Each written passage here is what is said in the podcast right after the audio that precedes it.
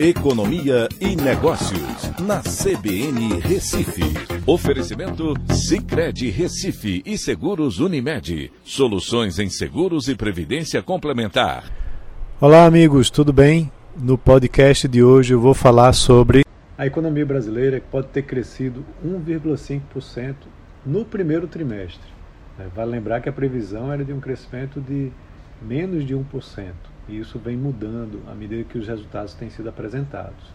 Os responsáveis pelo desempenho são o setor de serviços no lado da oferta e o consumo das famílias, quando observados pela ótica da demanda. O monitor do PIB da FGV se antecipou ao IBGE, divulgando esse bom desempenho.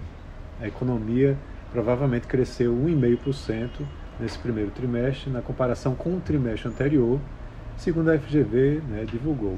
Os dados oficiais sobre o PIB brasileiro serão divulgados somente no dia 2 de junho pelo IBGE, mas a metodologia e dados usados pelo, pela FGV, pelo monitor do PIB, são similares.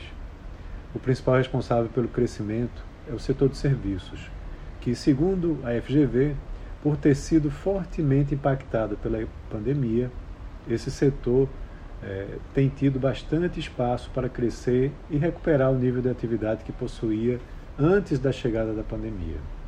Na comparação com o primeiro trimestre do mesmo período de 2021, a expansão foi de 2,4%. Isso chama muita atenção. Somente na passagem de fevereiro para março, a economia mostrou alta de 1,8%, fortemente influenciada pelo setor de serviços, que cresceu 1,7% no mesmo período e representa mais de 70% do PIB. As atividades ligadas a outros serviços e de administração, educação e saúde pública, que ainda não tinham voltado aos patamares anteriores à presença do novo coronavírus, agora avançam, recuperando o nível de atividade para um patamar próximo daquele pré-pandemia.